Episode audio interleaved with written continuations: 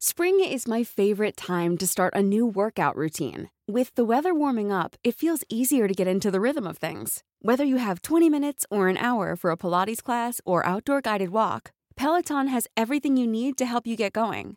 Get a head start on summer with Peloton at onepeloton.com. Escuchas. Escuchas. Escuchas un podcast de Dixo. Escuchas Fuera de la Caja con Macario Esquetino.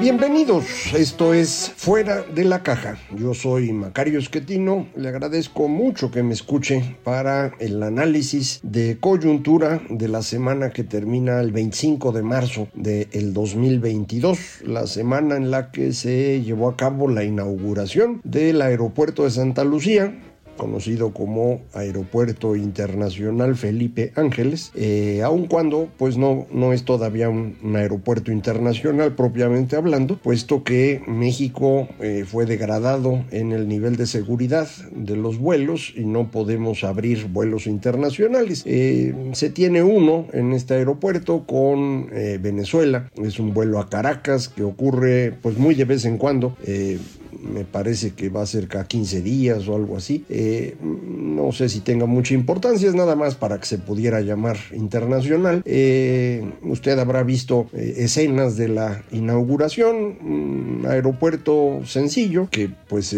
tiene ahorita muy poquitas operaciones, arrancó con seis vuelos de ida y seis de regreso, 12 operaciones. En la semana le han podido agregar otro poquito, creo que ya anda en 14 operaciones diarias. Eh, ya lo habíamos comentado, pero les recuerdo, el Aeropuerto Internacional de la Ciudad de México eh, maneja 900 operaciones diarias y en su mejor momento, 2019, antes de que llegara la pandemia, promedió 1.250 operaciones diarias, de forma pues que eh, Santa Lucía le agrega 1% a la conectividad aérea eh, dicen que va a ser bastante más conforme pues vayan poniendo más vuelos, eh, pero para eso se requieren dos cosas. Una es que efectivamente se pueda coordinar bien con el otro aeropuerto. Seguimos con la duda de si el espacio aéreo eh, permite esto o no. estuve viendo aprovechando las aplicaciones que hay ahora eh, acerca de los, de los vuelos, pero es muy difícil eh, saber si se puede o no. Recuerde usted, la Ciudad de México tiene eh, una operación por minuto, de manera pues que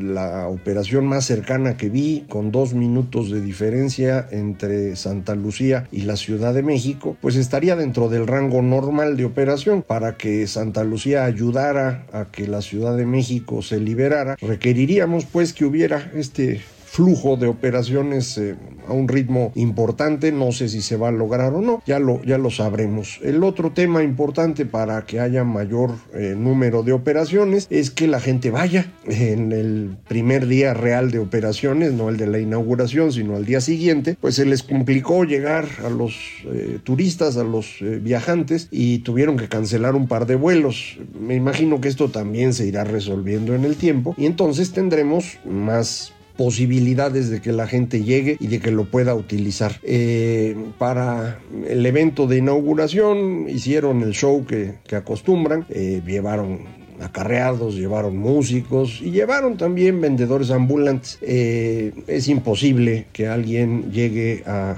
poner un puesto de fritangas o de lo que usted quiera en un aeropuerto. Son zonas federales y no se permite. Ningún aeropuerto en México tiene esto. El que hayan podido ir el mismo día que el presidente estaba a unos cuantos metros y que pudieran poner su bombona de gas, pues es un absurdo. Eso, eso no pasa. Eh, esos fueron por invitación. Y creo que la lógica que era muy sencilla, así pues habría algo de qué hablar. Eh, seguramente muchos iban a, criticar lo de las fritangas y entonces les podía acusar de clasistas, de aspiracionistas, conservadores, neoliberales, fifís y todo lo demás. Y así ocurrió, exactamente así fue. Eh, mucha gente se puso a criticar lo de las fritangas sin darse cuenta pues que esto era obviamente algo arreglado. Insisto, eso no se puede, usted no puede llevar una bombona de gas a la mañanera eh, a ponerse a vender fritangas fritangas a los periodistas. Es un riesgo de seguridad con el presidente ahí, pues eso no lo permiten los militares que lo cuidan, y menos en un aeropuerto federal que es de ellos. Y esto es algo que no hay que olvidar. Ese aeropuerto es de los militares y se van a quedar con él una vez que termine este sexenio. Eh, si pues se nos ocurre recuperar el de Texcoco. Hay quien dice que sería absurdo tratar de reconstruir el de Texcoco, pero a mí no me lo parece. Eh, creo que esta, esa era la solución a la conectividad de, de, la capital de la economía número 15 del mundo, eh, porque este no es un eh, país de ingresos bajos, no somos un país pobre, eh, muy por el contrario, somos un país de ingreso medio, prácticamente medio alto ya, y creo que pues necesitamos una conectividad de, seria de parte de la capital para que esto pueda ir creciendo en el tiempo. Si por alguna razón no se puede recuperar Texcoco, entonces la capital del país está condenada a su extinción eventualmente. Eh, no, no porque vaya a desaparecer, pero sí porque eh, se volvería una ciudad eh, de, de, muy bajo nivel. No, no tendría sentido estarse moviendo a una ciudad que no tiene vuelos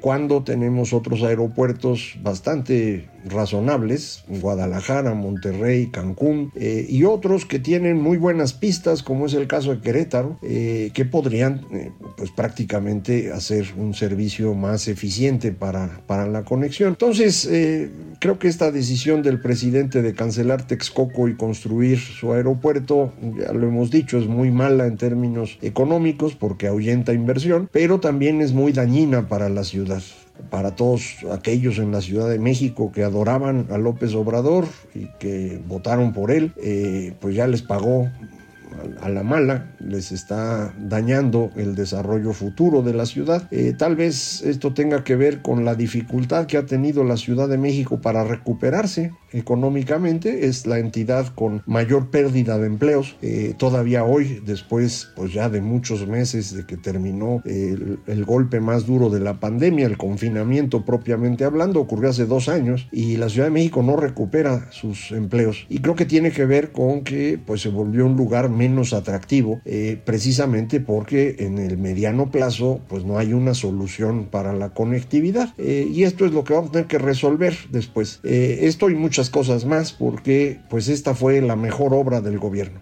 no sé cuál sea su opinión acerca del aeropuerto de Santa Lucía, pero esto es lo mejor que hay. Todas las demás obras del gobierno son peores. Yo sé que se oye feo, pero eso es lo que hay. el tren Maya no sé si lo van a construir o no, ojalá y no, porque esto de andarle buscando el caminito eh, cuando ya lleva uno un año de estar construyendo, eh, pues es una muestra muy clara de improvisación e incapacidad. Y si lo muestran en eso, pues eh, me imagino que en lo demás va a ser peor. De manera que yo preferiría que ya no construyan nada. Es un ecosistema muy frágil el de la península. Usted seguramente lo sabe, ahí no hay ríos, el agua se mueve por debajo, es, son corrientes subterráneas, por eso los cenotes es la forma en la que eh, funciona la península después del meteorito y todo que cayó hace muchos millones de años y eh, estarle poniendo un, ferrocarril que no pesa poco eh, encima de estas eh, cuevas en donde se mueve el agua es un riesgo. Tal vez se pudiera mapear adecuadamente las corrientes subterráneas y buscar una forma de no dañar, no lo dudo, pero esto haría bastante más costoso el proyecto eh, y dado que sabemos desde el principio que el impacto en términos de desarrollo de este tren va a ser pequeño, gastar más todavía pues sería un poco absurdo no me queda claro cuánto se piensan gastar en el tren Maya. Las cifras que he visto son eh, muy impresionantes. Eh, las estimaciones arrancan de medio billón de pesos en adelante. Eh, eso es lo que nos costó Santa Lucía si le sumamos el costo de la cancelación de, de Texcoco. Medio billón de pesos. Es muchísimo dinero. Uno no puede andar haciendo obras de ese tamaño así nomás con ocurrencias de pues ya no va a ir por acá, ahora va a pasar por allá. es un tren no, no estamos hablando de un caminito que hace uno en el jardín, eh, de manera pues que eh, pues me parece una eh, operación muy, muy arriesgada, una obra sumamente costosa que tendrá muy poco efecto y que sí tiene un riesgo ambiental muy elevado. Entonces, ojalá y ya no lo construyan, pero pues eso es poco probable. Eh, la otra gran obra del gobierno es eh, la refinería de Dos Bocas, que no sabemos cómo va porque no tenemos información clara. Bueno, no tenemos información de ninguno eh, de los proyectos, es lo que uno va pescando por ahí, periodistas que nos ayudan a ponerse a pedir datos y les dicen que la información no, no, está disponible. Eh, lo que logran encontrar, pues luego resulta que está testado, es decir, tachan cosas para que uno no vea. Eh, las cifras no coinciden con lo que se anuncia, eh, los proyectos se asignan de manera mm, directa y no vía una licitación abierta, eh, de forma pues que es un desorden, esto no tenemos información clara, pero en el caso de la, de la refinería eh, todo indica que no van a poder terminar, ha habido ya declaraciones de parte de, gente de Pemex que esperan que esto pueda operar más o menos bien para el 2026, eh, me refiero a la refinería pues para el 2026 yo no sé si vamos a tener el crudo necesario para que opere. Eh, esta refinería está pensada, entiendo, para 340 mil barriles diarios de crudo pesado. Ese crudo pesado es el que sacamos de la sonda de Campeche. Eh, ahí, pues Cantarel nos daba 2 millones de barriles diarios, eh, pero ya no da, da 30 mil. el otro gran espacio que teníamos, que son los campos de Kuma, Lopsa, que llegaron a dar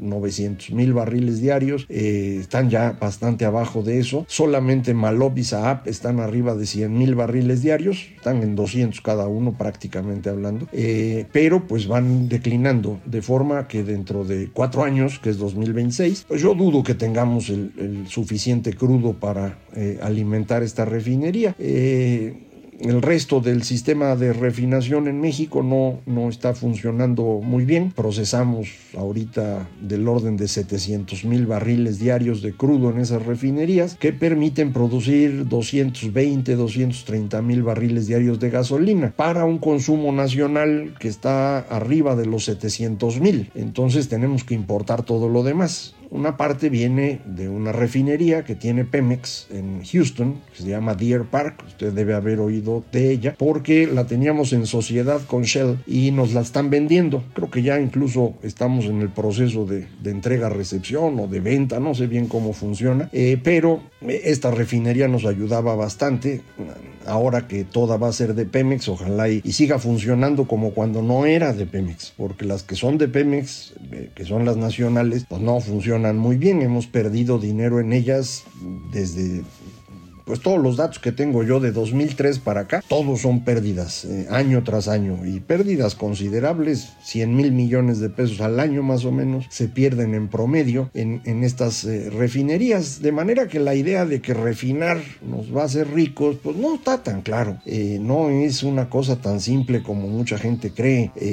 yo hice el cálculo de más o menos cómo salen las, las refinerías, nada más con el ingreso de crudo contra la producción de los distintos petrolíferos y, prácticamente pues eh, la ganancia es chiquititita sin contar todo lo demás que uno necesita para producir la refinación, que es sobre todo una gran cantidad de energía, eh, algunos otros insumos, gente que tiene que estar trabajando, administrativos, transportes, etcétera. A la hora que suma uno eso, pues da estos 100 mil millones de pesos de, pérdidas eh, anuales que le comentaba. Entonces, pues ahí no vamos a tener tampoco nada que festejar. Y eso es todo, los proyectos. El otro que han estado insistiendo, el transísmico, que era aprovechar una cosa que ya existía. Eh, usted también debe haber visto las fotos del tren que se les descarriló porque pusieron mal las vías en un lugar que ya existía. No, no tenían que hacer nada y, lo hicieron mal, eso. Eh, de forma, eh, pues que estos proyectos no han funcionado y uno diría, bueno, pero pues el resto de las cosas sí lo han hecho bien y, y cuando uno se pone a ver, pues no hay nada bien, ¿no? Se nos echó a perder el sistema de salud, que no era maravilloso, pero funcionaba ya no funciona. el sistema educativo está viviendo una tragedia espectacular que uno no percibe porque es un sistema lento, eh, pero eh, la cancelación de las escuelas de tiempo completo, la insistencia en que la gente vaya a clases aunque no tuvieran todo bajo control, eh, el fin de la reforma educativa que terminó con un sistema de incentivos que buscaba eh, facilitar que los profesores, los maestros se prepararan mejor, esto ya se acabó, eh, de manera pues que el espacio en el que uno busque las cosas están mal y uno siempre me dicen, ¿y por qué entonces el presidente es tan popular? Pues porque el presidente se dedica a ser popular, para eso es su mañanera, para eso hace sus bromas, eh, chistoretes, eh, se come sus tlayudas o sus garnachas, para que la gente lo quiera. Y, y en esto pues ha tenido bastante éxito, a pesar de que en el ámbito que usted busque las cosas no funcionan, su popularidad se ha mantenido en niveles comparables a otros presidentes que sí trabajaban y sí daban resultados. Eh, el tema es que esta popularidad pues es muy frágil, depende muchísimo de que la gente siga privilegiando el discurso de la mañanera por encima de su bienestar, porque cuando en el bolsillo se empieza a notar que las cosas no funcionan, pues los chistes dejan de ser tan simpáticos, eh, las bromas dejan de ser tan agradables y, las ayudas y las garnachas pues las quisiera uno aquí y no viéndolo en la tele a él, de manera que la gente se puede enojar mucho conforme vamos cosechando el mal manejo de tres años. Si esto no ha ocurrido hoy, en buena medida se debe a que efectivamente la pandemia le cayó como anillo al dedo. Le permitió esconder durante dos años su incapacidad del presidente y de todo su equipo, eh, porque los mexicanos creen que la pandemia vino de fuera y que aquí se hizo las cosas bien y se trató de cuidar a la población. La evidencia indica lo contrario. Mil personas murieron cada día desde que empezó la pandemia mil personas cada día. Y esto se debe al mal manejo que se tuvo en México, uno de los peores en el mundo tanto en el manejo de la pandemia en términos sanitarios como de la economía en términos de apoyo a la población. En las dos cosas somos uno de los peores países del mundo, pero la población no lo sabe. Y no lo sabe porque no tiene acceso a mucha información y a lo que sí tiene acceso es a la mañanera y a la reproducción de la mañanera en los medios electrónicos de los compadres del presidente. Porque no debemos olvidar las reformas estructurales que se impulsaron en el sexenio anterior dañaban significativamente a algunos de los hombres más ricos de México, hombres todos, ¿eh? por cierto. Y todos ellos eh, se defendieron impulsando a Andrés Manuel, por eso desde 2015 se volvió muy popular, le empezaron a dar mucho más espacio en televisión, eh, le empezaron a dar más recursos, eh, hubo muchos colegas que empezaron a hablar bien de él porque pues eran bien honestos según ellos y que realmente quería ayudar a los pobres, yo no sé de dónde sacaron esas ideas, pero eso dijeron mis colegas y ahora pues que asuman su responsabilidad. El resultado pues fue su triunfo del señor López Obrador y de entonces para acá pues los resultados que eran de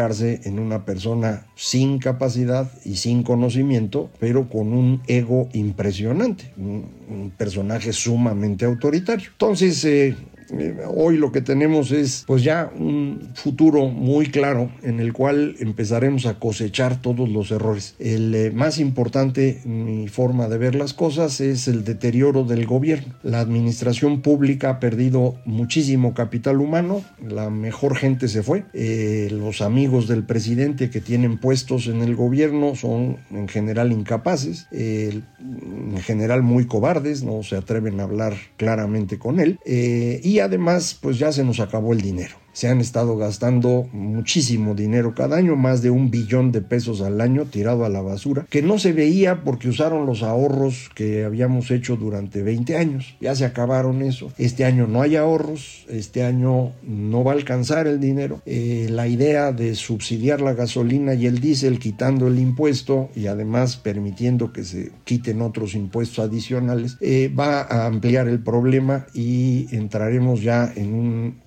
una caída muy clara del nivel de vida de la población que va a estar acompañada de esta gran disputa al interior del equipo gobernante eh, porque pues eh, la sucesión adelantada el apoyo clarísimo del presidente a Sheinbaum eh, pues ha generado que muchos al interior de, de su grupo empiecen a, pelear para que no sea así o para que en su caso pues ellos también tengan algo. Eh, entonces esto va a ser lo que va usted a ver los próximos dos años, un deterioro económico con un deterioro político y sin la capacidad desde el gobierno de administrar el conflicto. Eh, si logramos que en la oposición se pueda construir una forma de administrar el enojo, eh, las cosas pueden terminar razonablemente bien en una elección en 2024, todavía más o menos ordenada. Si la oposición no logra hacer eso, entonces no vamos a tener un mecanismo de eh, administración del conflicto. Y, y, en un entorno internacional ya violento, pues eh, las cosas no van a ser sencillas. Pero usted ya lo sabe desde hoy y pues lo seguiremos platicando como siempre cada semana. Muchísimas gracias. Esto fue Fuera de la Caja.